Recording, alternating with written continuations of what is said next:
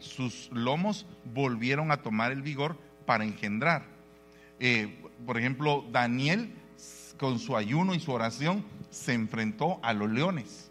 José se enfrentó a los hermanos, a los medios hermanos.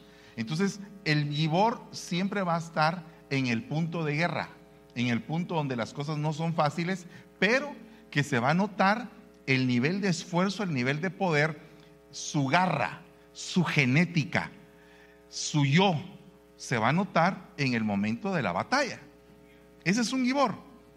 Entonces, este Gibor tiene que engendrar, tiene que tener lomos de Gibor y tiene que engendrar hijos victoriosos, hijos guerreros, hijos valientes, ¿verdad?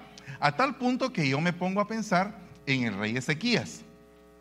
Yo le voy a leer rápidamente el gobierno de Ezequías, porque Ezequías tomó la decisión de ir a la batalla contra el rey de Asiria juntamente con sus gibores.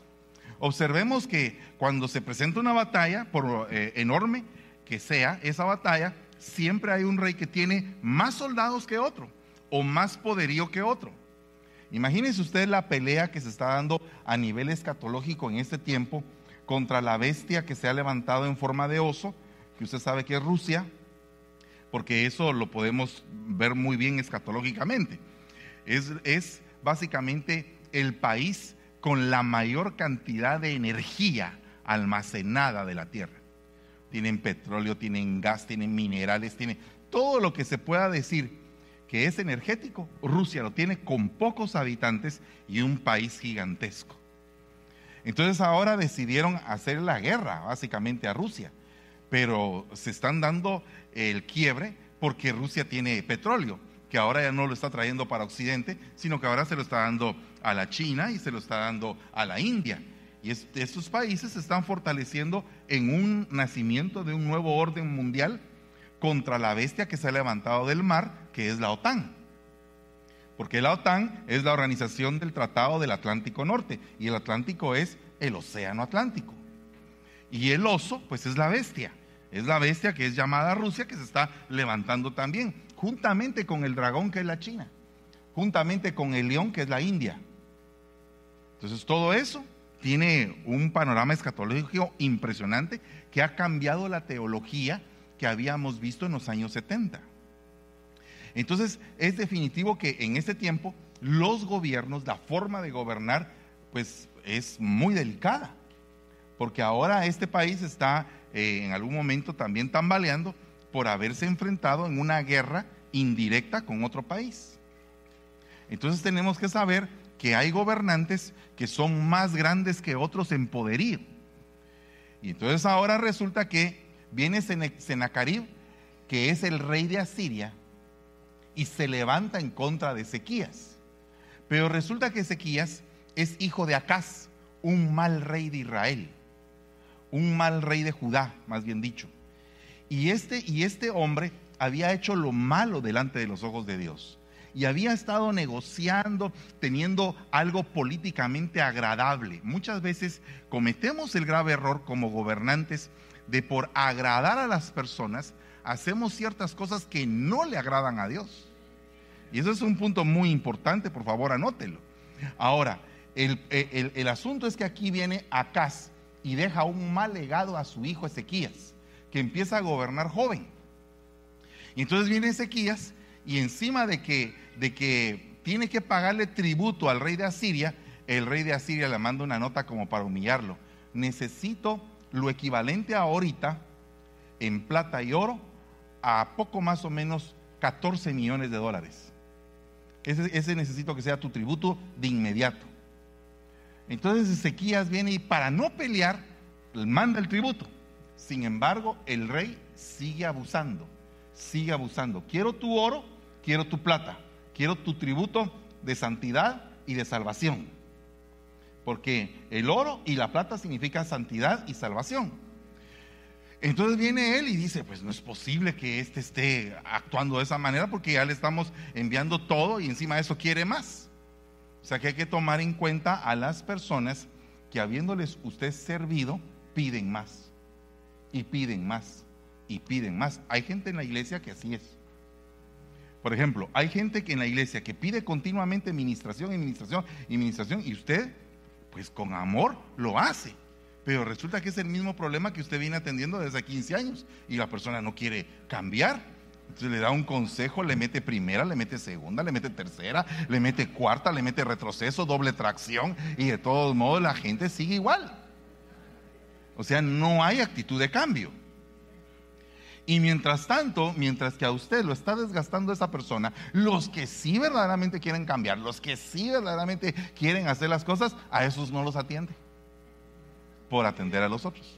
Entonces, hasta en la atención a la gente, uno tiene que ser equilibrado a quién va a atender, por qué lo va a atender, a quién uno le va a delegar a alguien a que lo atienda.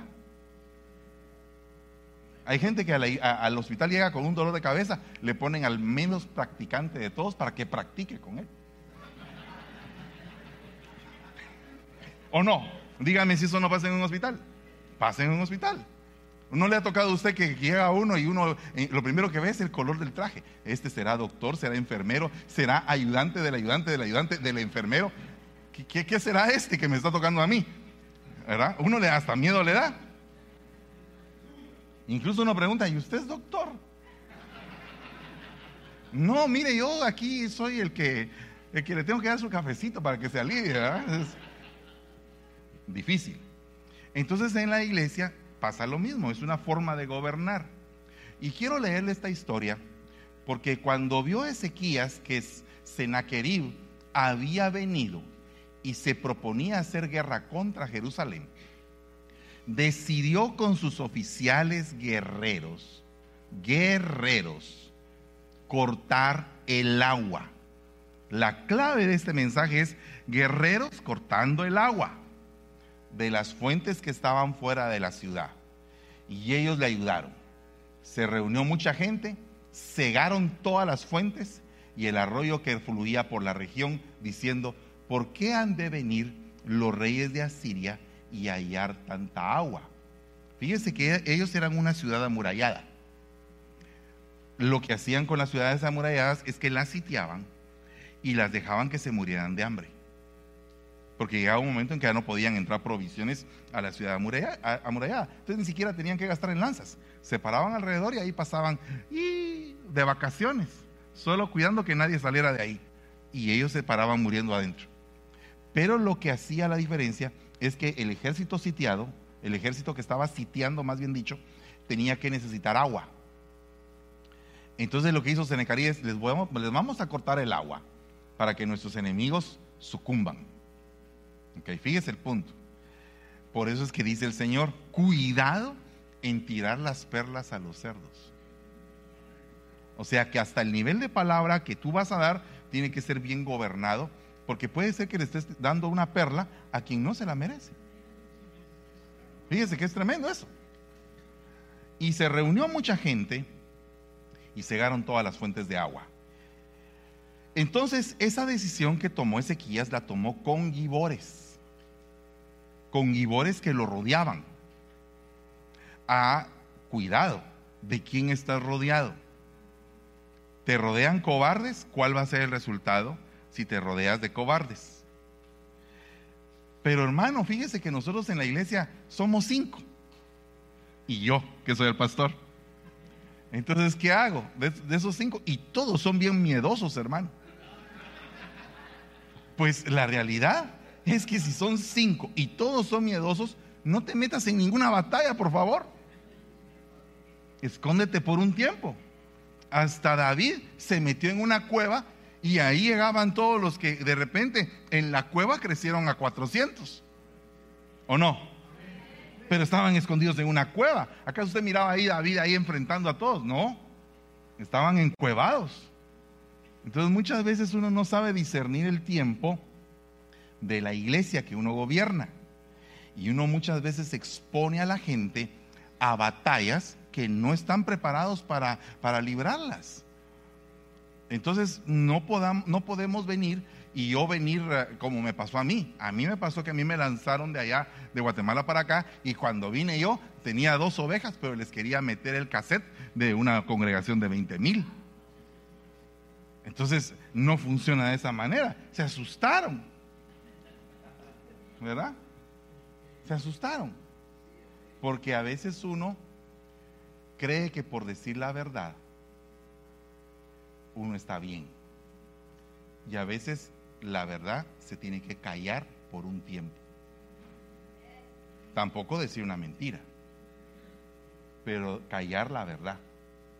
Le voy a poner el ejemplo más, más claro. Vengo yo y me, recibe una pareja. Y entonces él era bien grosero. Y entonces un día íbamos en el carro que él me iba a traer a la casa de mi hermana para, para llevarme al discipulado, que apenas estaba formando. ¿Verdad? Apenas estaba juntando un poco de gente. Ni siquiera había llegado Edwin en ese tiempo. Y entonces iba en el carro cuando yo vi que eh, habló Elba. ¡Ah, no! ¿Qué pasó? Y empezó a regañar a su mujer ahí. Y yo dije, uy, dije yo. Eso está, está tremendo, ¿verdad? Entonces le dije yo, mira, así con amor, como a mí me gusta, ¿verdad? Pero así claro. Mira, no trates así a tu esposa, le digo, demasiado fuerte. ¿Y vos quién sos? Me dijo. Pues yo soy el pastor, pues. El pastor delegado por el apóstol Sergio Enríquez, Tururú. Cuidado. Apártense porque aquí vengo. Cállense todos. Pueden ser consumidos. No, sí, a veces uno se porta en esa mentalidad tan, tan rara, ¿verdad? Tan, tan rara, tan cavernícola, pues. Y entonces vengo y entonces me dice, ¿sabes una cosa? Me dijo, yo sé de dónde venís vos. Ah, pues chica, dije, yo no vengo de rodear la tierra, de una vez eso. ya sé de dónde venís vos, me dijo. De esas iglesias donde el pastor manda y los ancianos se sujetan. Así le dije yo. Pues sí, de esas vengo yo. En eso es en lo que yo creo.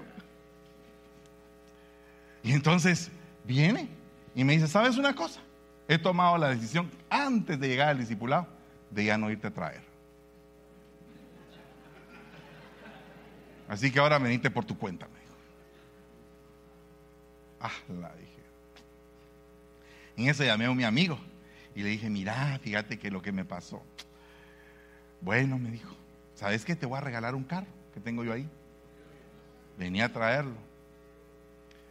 Me regalaron el carro y se me fundió a la mitad del Freeway 5 con 20 dólares.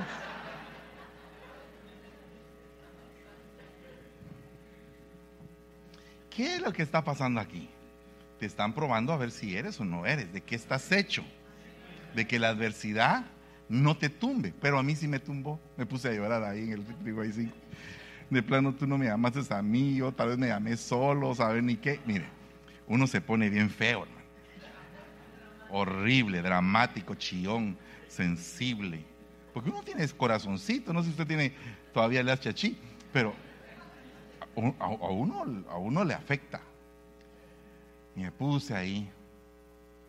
Entonces le dije, bueno, Señor, si tú eres, si tú eres el que me ha llamado, por favor, manda ayuda. Porque yo aquí, ¿qué voy a hacer con 20 dólares en un país que ni conozco? Tenía como un mes de estar aquí. Y apareció un BMW con la insignia de Jesús en el, en el baúl. Preguntándome en inglés que no le entendí ni jota. Yo solamente le decía, motor, pum. Pero, no me perdí.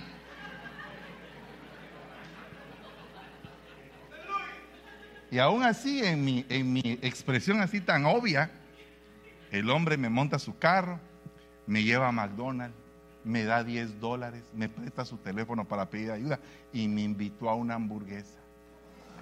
Y al final lo que sí entendí es que me dijo, God bless you.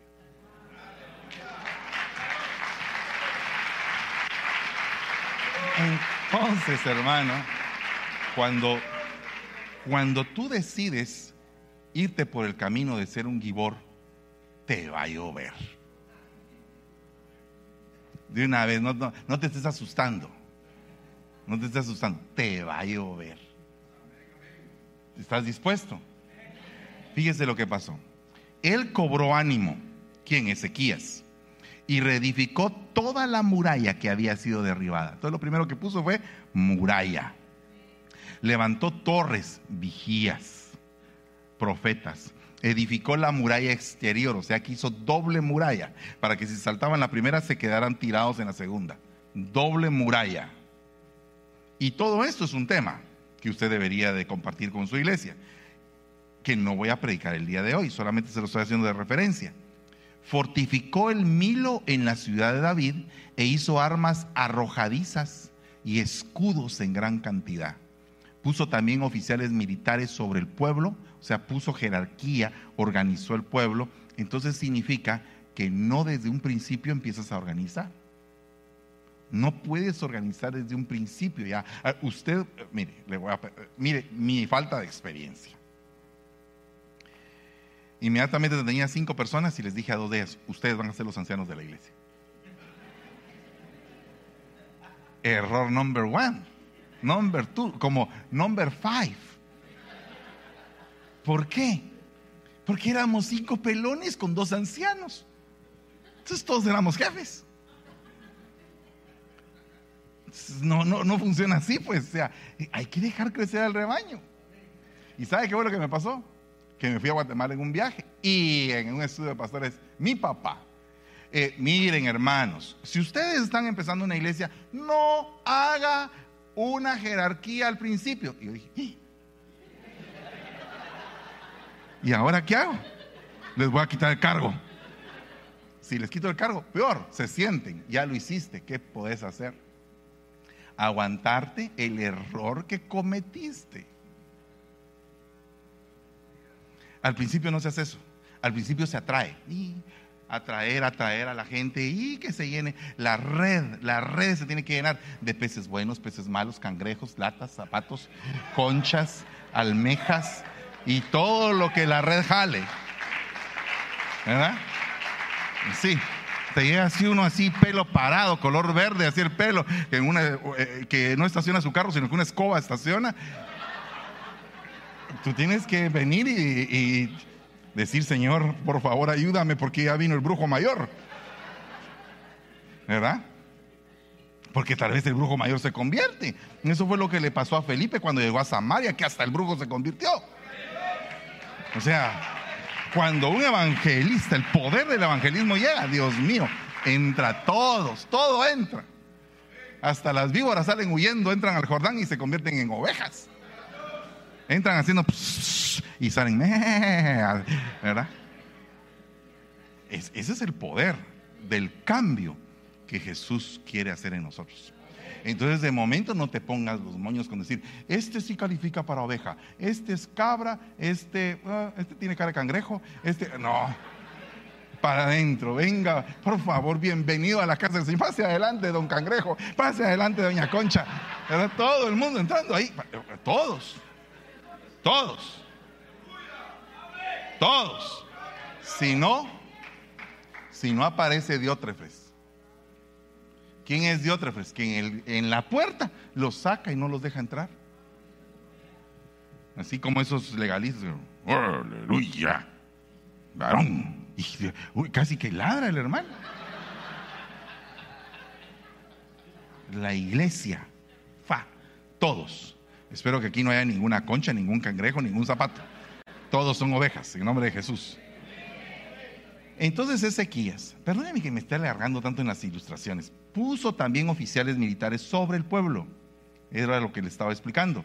Los reunió a su lado en la plaza a la puerta de la ciudad y habló dándoles ánimo, diciendo, sed fuertes y valientes, no temáis ni os acobardéis a causa de ese gran ejército que está gobernado por el rey de Siria, ni a la multitud que está con él, porque el que está con nosotros es más poderoso que el que está con él.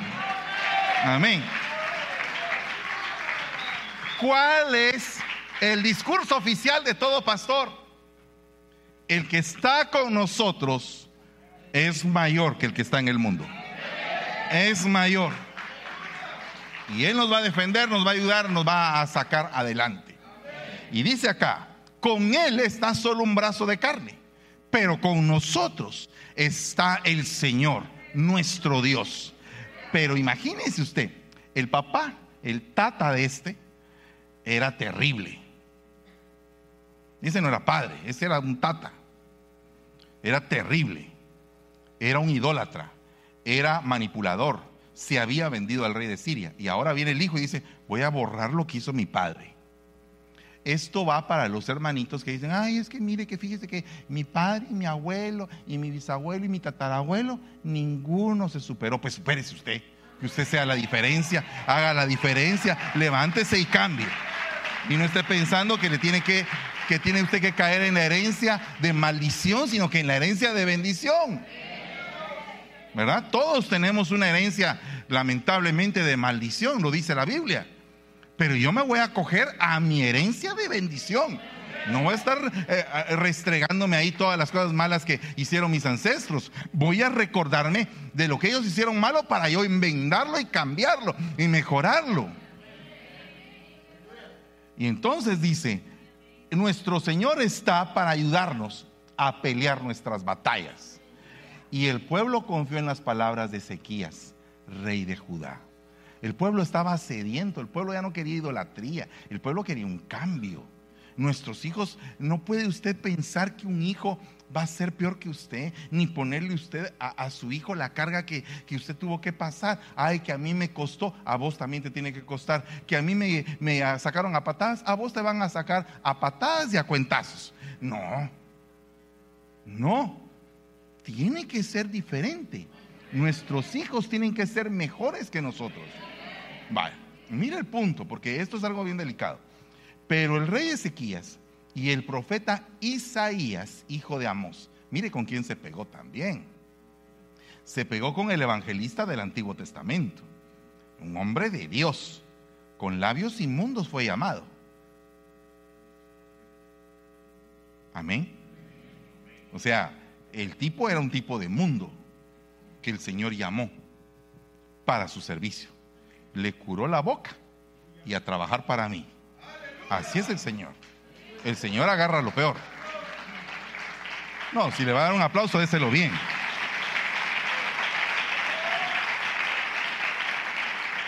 Oraron sobre esto, sobre ese problema que estaban pasando y clamaron al cielo. Y el Señor envió un ángel que destruyó a todo Gibor contrario comandante, jefe en el campamento del rey de Asiria. Así regresó avergonzado a su propia tierra. Jala, mire, imagínese usted qué tremendo. Y cuando había entrado al templo de su Dios, algunos de sus propios hijos lo mataron allí a espada. Y así salvó el Señor a Ezequías y a los habitantes de Jerusalén de la mano de Sennacherib, rey de Asiria, y de mano de todos los demás. Y los guió por todas partes. No le voy a contar toda la historia de Ezequías, pero quiero, quiero enfatizar esto. Los demás hechos de Ezequías y todo su poderío y cómo hizo el estanque, el acueducto y trajo agua a la ciudad, no están escritos en el, libro, en el libro de las crónicas del rey de Judá, de los reyes de Judá. O sea, viene Ezequías e hizo una gran cantidad de cosas, pero cuando falleció Ezequías, su hijo Manasés heredó el reino. Y Manasés significa olvido. Entonces Manasés, como tú puedes olvidar cosas malas que te han pasado, también puedes olvidar cosas buenas. Pues lamentablemente Manasés se le olvidó el legado que había hecho su padre y empezó a hacer lo malo delante de los ojos del Señor. Entonces, es delicado ser uno un gibor y no dejar hijos engendrados que sean gibores Entonces el elegir personas en la iglesia para una tarea, para otra tarea, para otra tarea, es algo muy delicado, que no procede específicamente siempre de un presbiterio. Dije siempre, porque no voy a generalizar. Hay cargos que se pueden hacer en un concilio, en un presbiterio, y el presbiterio decide quién es el que va a quedar. Como en el caso de Matías. Pero hay otros casos porque el presbiterio que había ahí era un presbiterio apostólico, de los apóstoles del Cordero. O sea, no era cualquier presbiterio, era un presbiterio que se tomaba como alguien que estaba, que era un presbiterio que estaba limpiado, trabajado, preparado, que eran cabezas apostolares los que iban a decidir quién iba a sustituir a Judas. Entonces, bajo la, dice, al Espíritu Santo y ya nosotros nos ha parecido a bien hacer esto. Entonces era un presbiterio guiado por el Espíritu Santo. No era un presbiterio que se forma en las iglesias porque la familia González es la familia más grande. Entonces todos los González estaban en el presbiterio. Entonces ¿a quién van a elegir para diácono? A un González. Y para, y para el que va a cantar en la alabanza, a González, al otro González, aunque no canta bien, a González, porque es González el presbiterio. Entonces no funciona de esa manera. Hay decisiones presbiteriales y hay decisiones episcopales. ¿Qué son las decisiones episcopales? Las que se toman directamente desde la cabeza. Tal persona va a hacer esto, tal persona va a hacer esto, tal persona va a hacer esto. Y ambas cosas son buenas y ambas cosas están en la Biblia. Entonces, tenemos que ser cuidadosos de a quién le vamos a entregar el Geburá. ¿Qué es el Geburá? Es el poder. El poder. Porque puede ser que al ponerle a alguien que no está bien preparado el poder, puede ser que empiece a azotar a los hermanos. Ah, yo por eso es que me recuerdo de un pastor que puso, usted pastor, usted apóstol puso a aquella persona y esa persona como nos dio de batería. Y también el Señor escogió a Judas.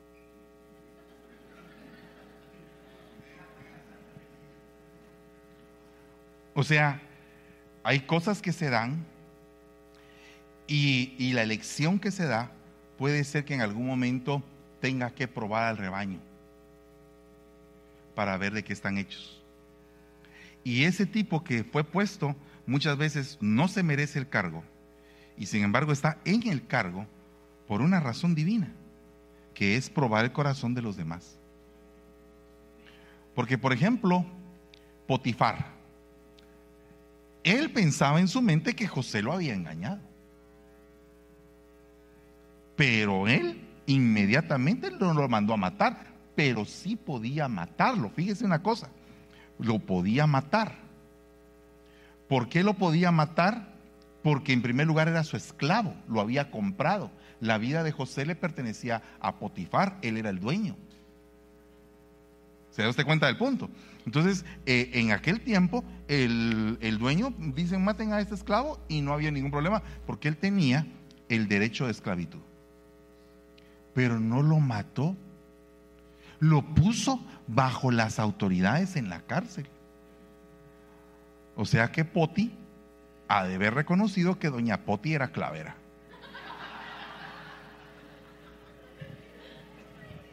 ¿O no? ¿Me entienden los mexicanos que es ser clavero, verdad? No, en mi pueblo no. Allá lo que pasa es que allá decimos problemático. Ok. Era problemática la señora.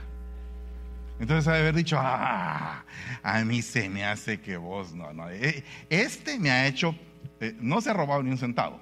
Ha sido fiel en toda la casa. Los campos están pero nítidos. La casa está súper limpia. Todo está súper ordenado. El tipo es impecable. Eh, también es guapo, ¿verdad? Y yo también estoy un poco bizcarro, pero el tipo es impecable. No creo. No creo que tenga tan mal gusto José, dijo él lo voy a meter al bote. Puede ser que eso haya pensado. Por favor, entiéndame mi paráfrasis. Entonces, eh, resulta que cuando Faraón, Moisés, eh, perdón, José, se presenta ante él, lo que hace Faraón con José es que le da Geburá, le da poder.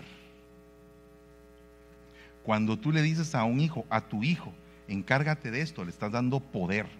Porque llegó el momento en que el muchacho creció y ya tiene como que la madurez necesaria para aprender a ser cabeza, no cola.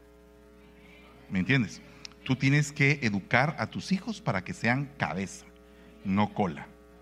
Porque esa es la promesa. Pero es que esa promesa fue hecha al pueblo de Israel. Sí, pero si fue para Israel que tiene un pacto menor, ¿por qué no va a ser para mí que tengo un pacto mayor?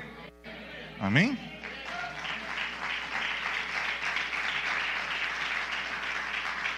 Entonces, los depredadores, las grandes fieras, entrenan a sus hijos con animales pequeños para que los maten y que saboreen la victoria de haber matado a una presa pequeña.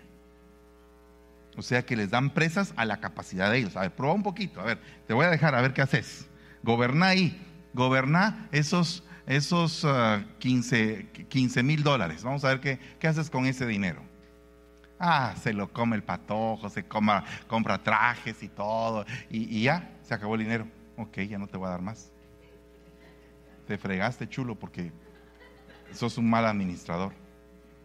Pero si de pronto vienes y le entregas algo a alguien, por muy pequeño que sea, le, entregas algo desastroso, algo que no funciona. Supongamos que hay un departamento en la iglesia que no funciona. Y vienes tú y le estás echando el ojo a alguien y dices tú, este tiene ganas, este es de los brinconcitos que aquí vamos a ver de qué está hecho. Y lo pone. Cuando digo brinconcitos lo digo en buen sentido. O sea, de esos que tienen galleta, que tienen actitud. Y lo pones ahí y ese departamento cambia, esa persona tiene carácter de gibor.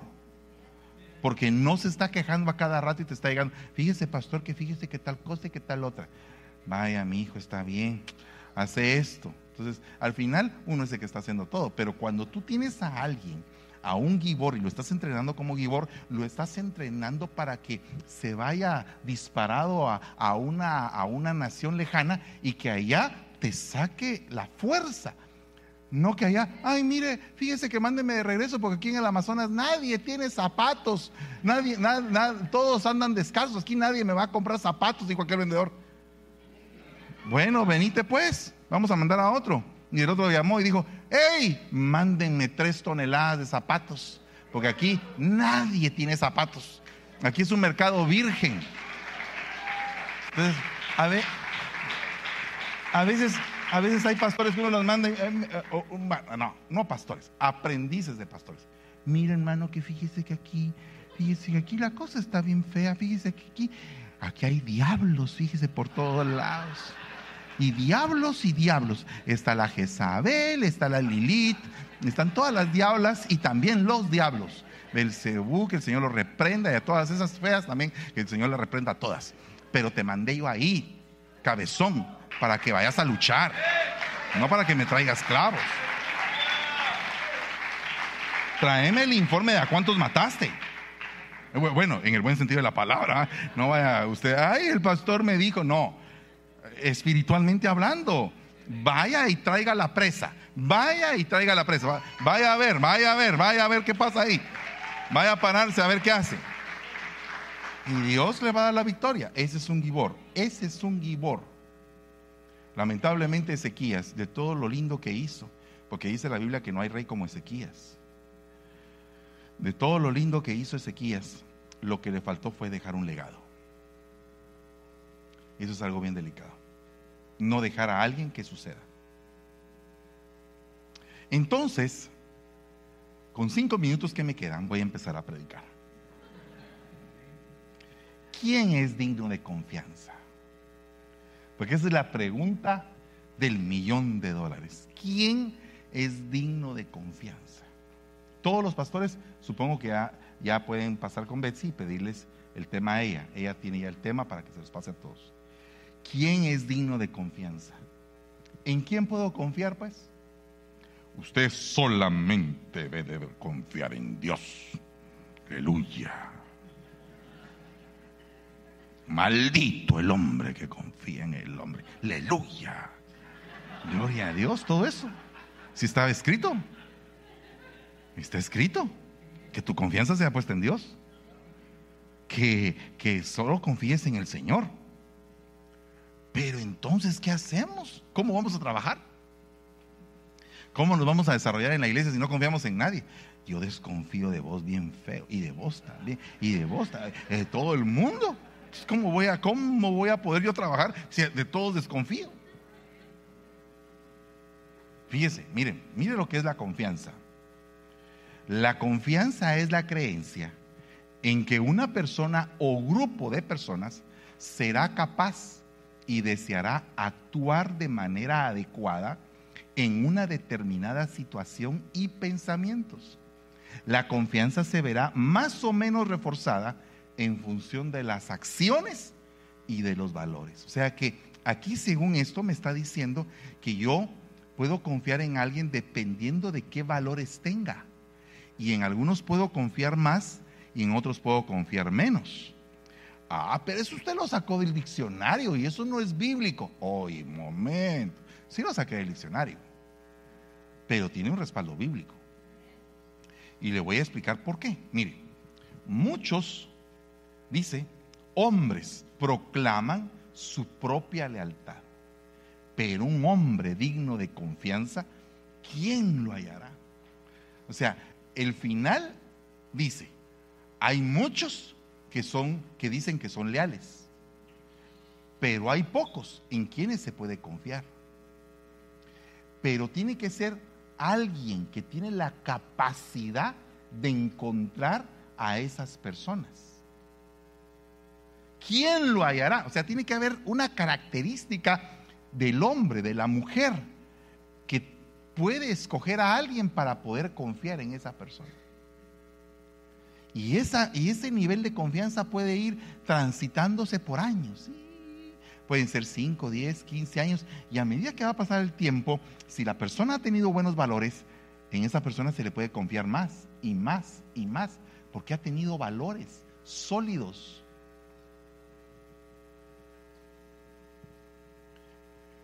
Por favor, respáldemelo más, hermano, porque no estoy muy convencido. Con todo gusto. Estoy para servirle.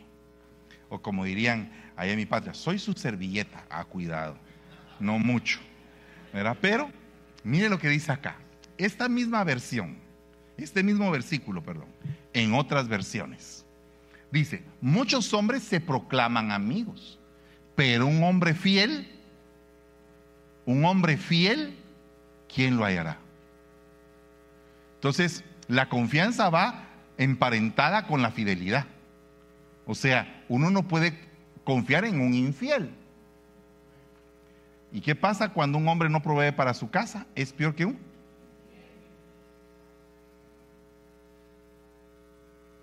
Entonces, si aquí tienes a una lista de mujeres que te dicen, fíjese hermano que mi marido no me da dinero para, fíjese hermano que mi marido no me da dinero para la casa. Pero eh, la primera pregunta es, ¿tiene trabajo? Porque si no tiene trabajo el hombre, pues se quedó sin trabajo, no tiene para proveer. Pero aquí está hablando del que tiene para proveer y no lo hace.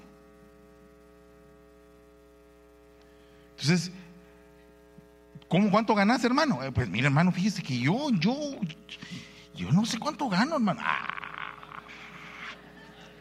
eh, eh, es que yo no sé, fíjese que a veces mi, patrón me paga y a veces no. Pues cámbiate de trabajo si no te pagan ahí, le digo yo.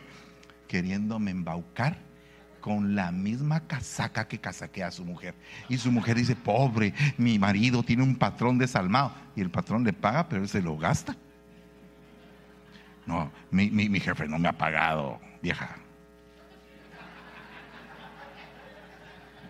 Encima es abusivo con la pobre señora que está joven.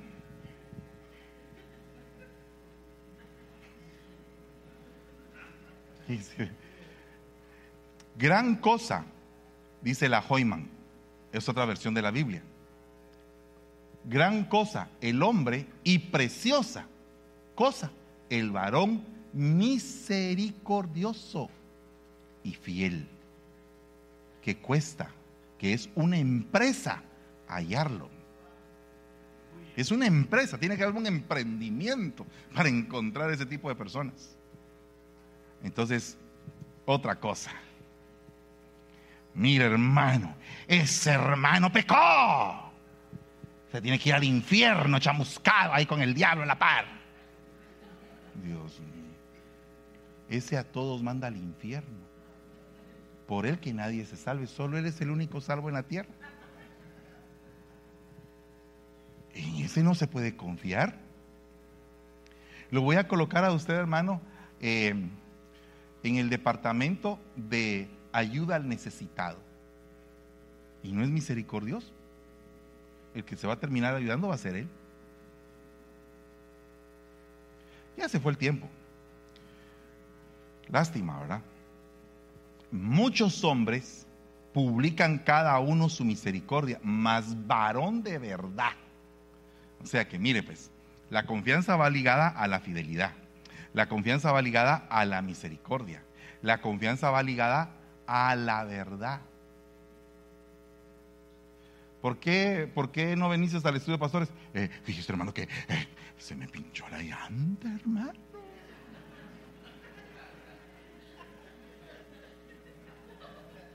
Qué casaquero este.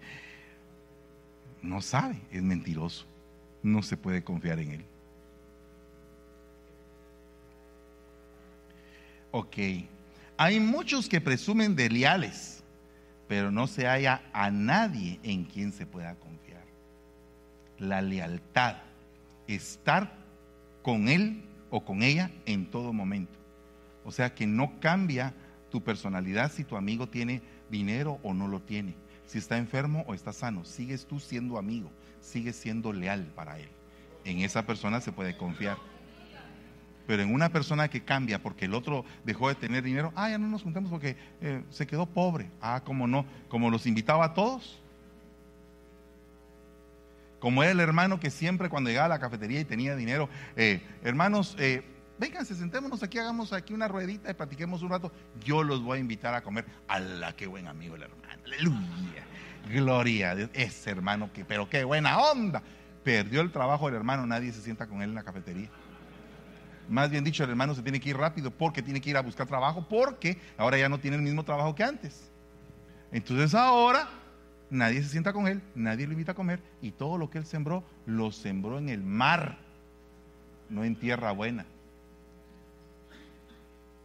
Fíjese que yo no vine machetero hoy, de una vez le digo que de una vez cambie de una vez su idea ni esté pensando en cosas. ¿verdad? Porque yo solamente le estoy contando de lo que pasa en otros lugares, en otros planetas, en el cosmos. ¿Verdad? Sí. Dice, son muchos a los que uno considera amigos. Entonces, mire hermano, la amistad no se negocia. Eres amigo en todo tiempo. La Biblia dice, en todo tiempo ama el amigo, en todo tiempo. Entonces, cuando tú tienes un amigo, mire, yo tengo muchos, muchos hermanos, pero voy a hablar de uno en especial que hoy no vino, por cierto, porque... Eh, no, pero eh, sus razones ha de tener.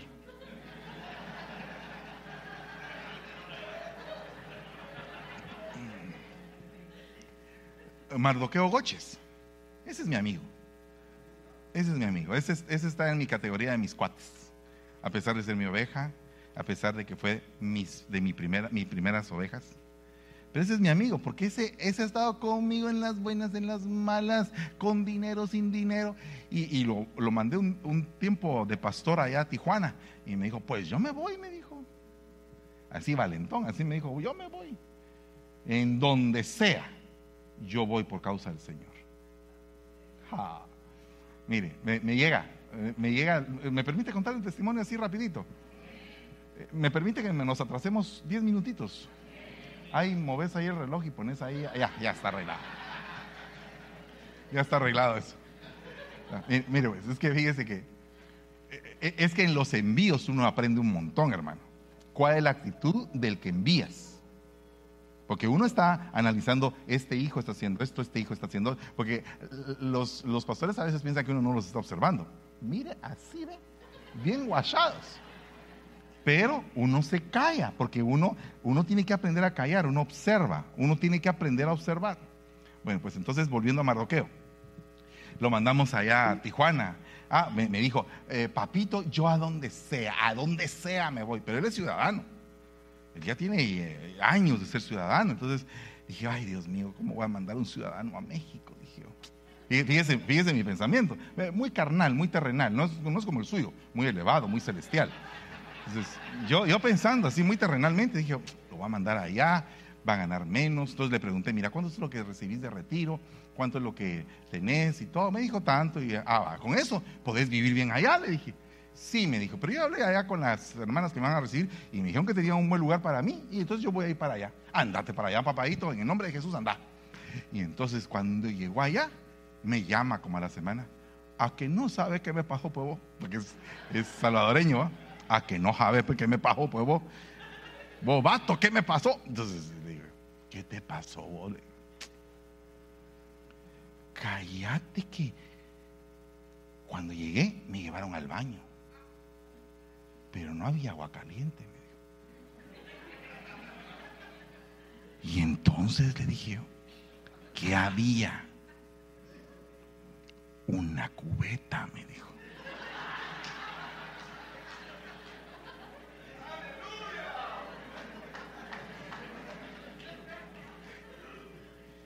¿Y qué dijiste, pues vos? ¿Y qué otra me quedaba, pues? A bañarme con agua fría, fría, fría.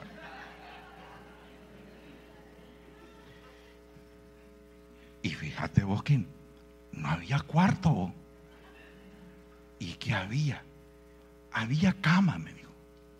Pero me la pusieron detrás del púlpito. Y me dijeron, aquí tiene que dormir, pastor. Como dormía el profeta Samuel.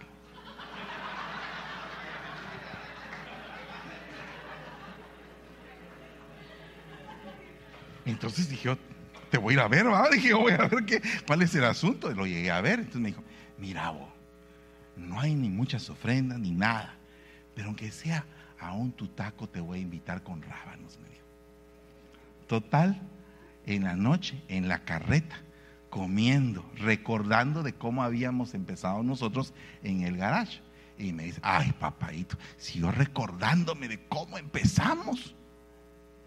Por eso, por eso que estoy aguantando aquí, pues, porque esperanza hay que algo va a pasar. ¿Me entiende? Entiende la vivencia.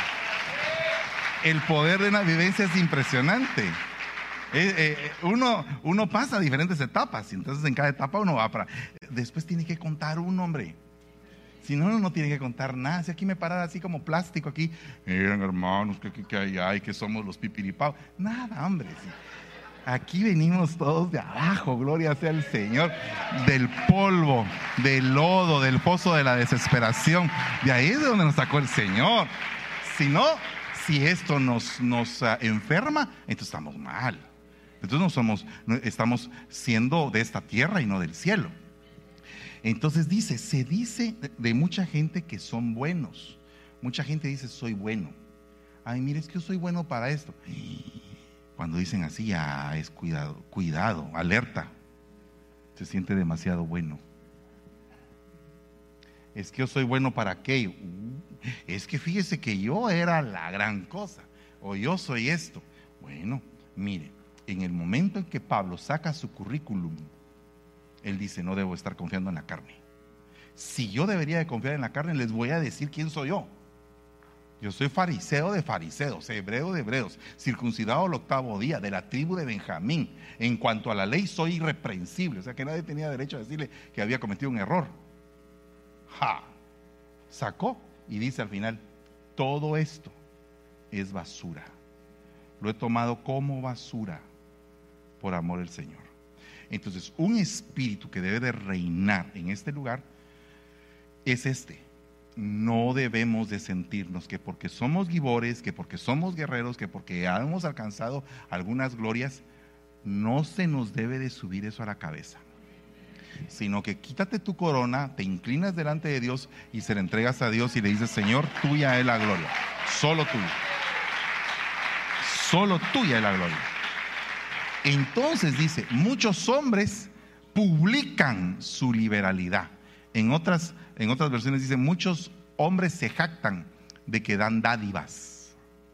Ah, mire que yo, fíjese que di esto, fíjese que yo construí el hospital Rockefeller. Ah, la, fíjese que yo hice tal cosa. No, cada cosa que se hace debe de ser para gloriar a Dios, para hablar del milagro que hizo Dios del mover que hizo Dios, de cómo movió el corazón de los hermanos para la obra de Dios.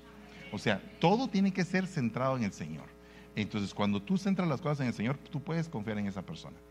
Porque si no, muchos, por lo que dan, se sienten más que los que no pueden dar. Entonces ahí se cumple lo que dice Santiago. Entra alguien muy fifirifao, asiéntate. ¿verdad? Aquí. Que claro que la Biblia permite que hayan puestos VIP. La Biblia lo permite.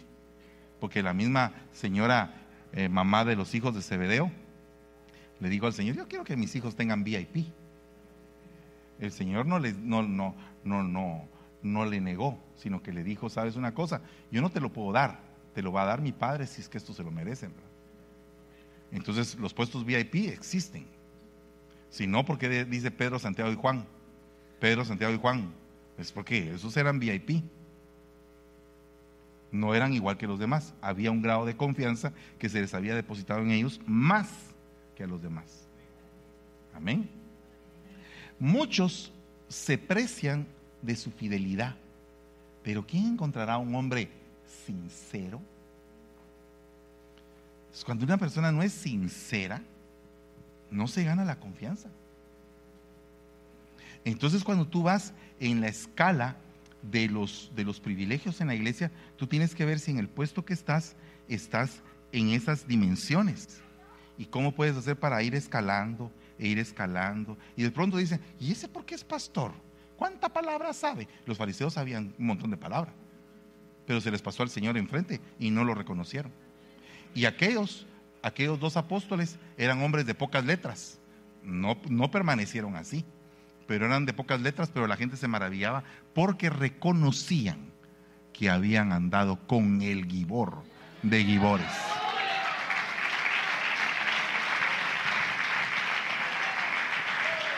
Entonces, no implica que tú porque no estés preparado, que, mira hermano, fíjese que solo estudié hasta segundo de primaria, no te preocupes. Si aquí, aquí no necesitamos escuela, aquí lo que necesitamos es que sepas la Biblia. Ese es el punto que aprendas la palabra del Señor. Y sabes una cosa, el Señor honra. Honra. Mire, hermano, el hermano Chema Muñoz en Guatemala no sabía leer. Dice que en algún momento hasta la gente se burlaba de él porque leía la Biblia de cabeza. Pero el Señor le había enseñado a leer en la Biblia. Entonces leía la Biblia. Pero la Biblia a veces la ponía de cabeza y él seguía leyendo. Solo eso era un milagro y él eh, fue la cabeza ministerial de los ministerios Príncipe de Paz en un montón de lugares de, en muchos países, un movimiento evangelístico poderoso. Y luego levantó paralelamente a un maestro de la palabra, el doctor Otoniel Ríos Paredes, paralelamente. Es un evangelista, un maestro. Y así se le han de haber levantado muchos ministros en aquel entonces que no tengo yo los nombres. Pero Dios se, se, puede llamar a aquel preparado, puede llamar al, indocto, puede llamar al quien a él se le dé la gana llamar. Al que se le dé la gana llamar, si él es el jefe. Y puede ser que un indocto sea más sincero que el que tiene muchas letras. No estoy diciendo que eso sea una generalidad. Puede ser, dije. Puede ser. No significa que así sea. Hay muchos doctos que han ido a la universidad que tienen maestrías de maestrías de maestrías. Yo tengo un amigo que es solo maestrías y maestrías y doctorados y todo eso. Y, es sumamente inteligente, un hombre que yo admiro mucho. Y es un hombre tan humilde, tan sencillo. Cuando me siento con él siempre me edifica. Y tengo otros que no saben nada y que son más creídos que sé que sabe mucho. De veras. Y al revés. Tengo unos que tienen un montón de doctorados que son súper creídos. Y unos que no tienen ningún doctorado que son bien humildes. Entonces, tenemos que empezar una búsqueda, hermanos amados, pastores, pastoras, pueblo en general, dos puntos. Atentamente me dirijo a ustedes para suplicarles lo siguiente, rogarles que busquen personas dignas de confianza. Ese es el rema de este mes. Busque hombres ish emun. ¿Y eso cómo se come usted? Ish, hombre, emun, confiable, digno de confianza. Así que voy a orar porque tengo otra participación y quiero continuar con el tema, pero se me fue el tiempo, hermano, 70 minutos, hermano. Que Dios me perdone, hermano, pero hoy usted tiene que venir preparado. Amén. Póngase de pie en el nombre de Jesús.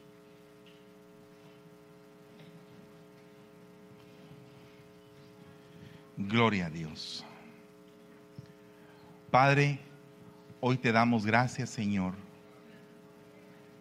porque nos has tomado por dignos cuando no lo somos, pero nos tomaste por dignos, Señor.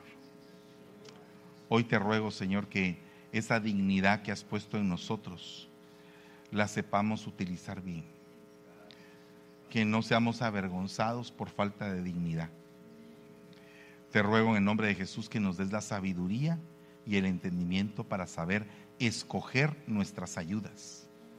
Las personas que van a estar al lado de nosotros trabajando en esta obra, supremos colaboradores, sunergos tuyos, que nos ayuden a crecer, a entender tu palabra y a suplicarte en el nombre de Jesús que las estructuras de las iglesias aquí representadas cada día más se vayan fortaleciendo.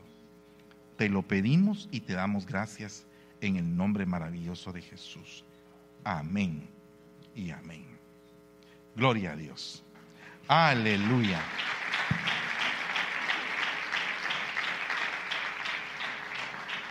Gloria a Dios. Bueno, entonces ahorita ofrendas. Gloria a Dios. Bueno, mi hermano Josué, te dejo el lugar para que procedas. Gloria a Dios, hermanos. Dios me los bendiga. Dios le bendiga, hermanos.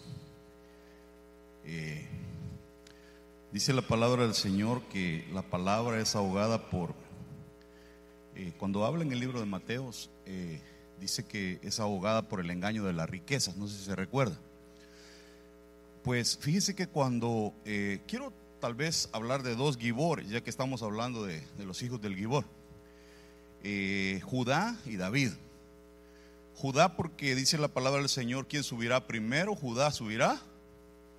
Ahí está hablando de la guerra. Entonces, eh, cuando veo yo que Judá eh, se casa en, una de sus esposas que tuvo, una de ellas era una hija de un hombre que se llamaba Sua, que cuando lo hablamos en, hebreo se dice Batsua que traducido se puede decir Betsabé también, o que es hija del juramento, pero dentro de los significados de Sua es bendición, diga conmigo bendición, o, riquezas, que riqueza sería como el término más adecuado para Sua.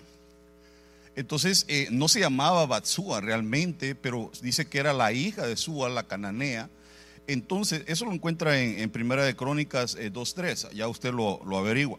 Pero fíjese qué tremendo que eh, cuando dice que la riqueza es un engaño, eh, esta mujer tuvo unos hijos, yo no sé si se recuerda, eh, Er o Onan, ¿se recuerda de ellos? Que uno de ellos, Er lo mató el Señor porque dice que era muy malo. El otro lo mató el Señor porque no quería darle descendencia a su hermano. Fíjese que tremendo. Y el otro era muy pequeño, que tuvieron que esconderlo. Fíjese. Entonces, ese es como el resultado de las riquezas. Lo que estoy tratando de decir es que no cualquiera puede manejar las riquezas. Las riquezas te pueden dar malos frutos. No cualquiera puede tener a Betsúa. Eh, en este caso era, eh, era Judá, la alabanza, eh, pero fíjese que cuando vemos a David que se casa con Betsúa, si se recuerda, Deuteronomios Primera de Crónicas 3.5 dice, eh, estos cuatro nacieron en Jerusalén, eh, que eran hijos de, de Betsúa, le nació Sima, Soab, Natán y Salomón, que significa pacífico. Fíjese que tremendo los frutos, David supo manejar las riquezas, no cualquiera sabe manejar las riquezas. Y la Biblia dice que Dios nos quiere dar riquezas. La, bendición del Señor, dice la Biblia, es aquella que enriquece y no añade tristeza. Entonces, eh, me llama la atención que cuando Jesús dice, no podéis servir a dos señores, eh, se está comparando él con un Dios que nosotros sabemos que se llama Mamón, ¿verdad? Que es un Dios de las riquezas falsas. Diga conmigo, riquezas falsas. Va, pero qué tremendo que cuando vemos eh, la palabra Sua, también Jesús es Yeshua. vemos que de los lomos de este Gibor, David, sale un hijo que se llamaba Eli Sua. Que cuando se recuerda en el Nuevo Testamento dice Eli, Eli, lava sabatán, y se recuerda. Lo que dice ahí es Señor, Señor.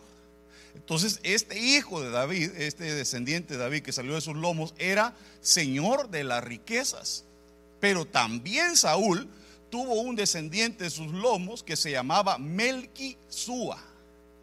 Que Melqui, no sé si se recuerda también, Melqui Sedec, que quiere decir rey de paz. Entonces, Melqui Sua es rey de las. Entonces, Dios nos quiere bendecir. Dígale que está a su lado, Dios te quiere bendecir.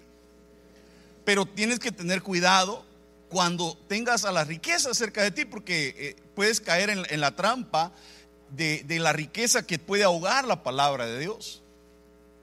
Y, vas a tener resultados malos. Los hijos de David fueron unos buenos hijos. Bueno, eh, el Señor le dice, está bien que me quieras edificar casa, pero has derramado sangre, no lo puedes hacer, pero tu hijo lo va a hacer, que fue Salomón. Y ese es el legado que no pudo tener Ezequías, ¿verdad? Lo que nos enseñaban. Dios quiere que tú tengas legado. Que haya gente que pueda seguir después de ti hablando eh, en, las iglesias, pero también tus hijos que puedan seguir ese legado y que puedan saber manejar las riquezas, porque David eh, es el, el prototipo que tenemos que seguir. Yo sé que es Jesús, pero hablando de las riquezas, porque David dijo, todo lo que me has dado es tuyo, Señor todo lo que yo tengo del tesoro personal mío, lo doy para eh, eh, construir el templo que quiero levantarte. Entonces, por eso es que la gente muchas veces no puede dar, porque se fue con el, el Dios equivocado de las riquezas. Pero usted y yo tenemos que seguir el Dios correcto. Y eso nos va a dar una habilitación para poder manejar las riquezas en Dios. Que el Señor nos bendiga con esa habilitación y que podamos entender que el Señor te da, pero no es para alejarte de las cosas de Dios, no es para alejarte del servicio, no es para que caigas en la trampa de la riqueza, sino para que entiendas que todo lo que tienes es de Dios y es por Él, de Él, por Él y para Él. Diga conmigo, de Él, por Él y para Él. Póngase de pie. Que el Señor te habilite. Y que puedas entender que dar es una gran bendición. Padre, en el nombre de Jesús, hoy, Señor, bendigo las manos de tus hijos. Habilita, Señor, sus manos, sus corazones, su mente, Señor, que no caigan en la trampa de las riquezas falsas, sino el entender que tú eres el Dios de las riquezas Tú eres el dueño del oro, de la plata, tú das a quien tú quieres. Y tú no añades tristeza, Señor, con tu bendición. Quita todo amor a la riqueza, Señor. Tu palabra dice, diezmarás en el lugar que yo escoja para que aprendas a tener temor de mí. Y que podamos, Señor, entender ese temor. Podamos entender que tú eres el dueño de todo. Y que si algo tenemos es porque tú nos lo has dado, Señor. En el nombre de Jesús. Bendice, Señor, las manos dadivosas, aquel que da con toda alegría y corazón, sin fuerza, Señor, sino voluntariamente. En el nombre de Cristo Jesús, bendice esta casa. Bendice la vida de mis padres. Levántalos más, Señor, prospéralos. Y que puedan seguir, Señor, extendiendo esas salas hacia todos aquellos hijos que tú les has dado, Señor. Y que como hijos de Gibores seamos, Señor, entendidos en el dar para seguir levantando, Señor, esta casa bendita. En el nombre de Jesús te lo pedimos todo. Amén, amén y amén. Gloria a Dios. Gloria a Dios.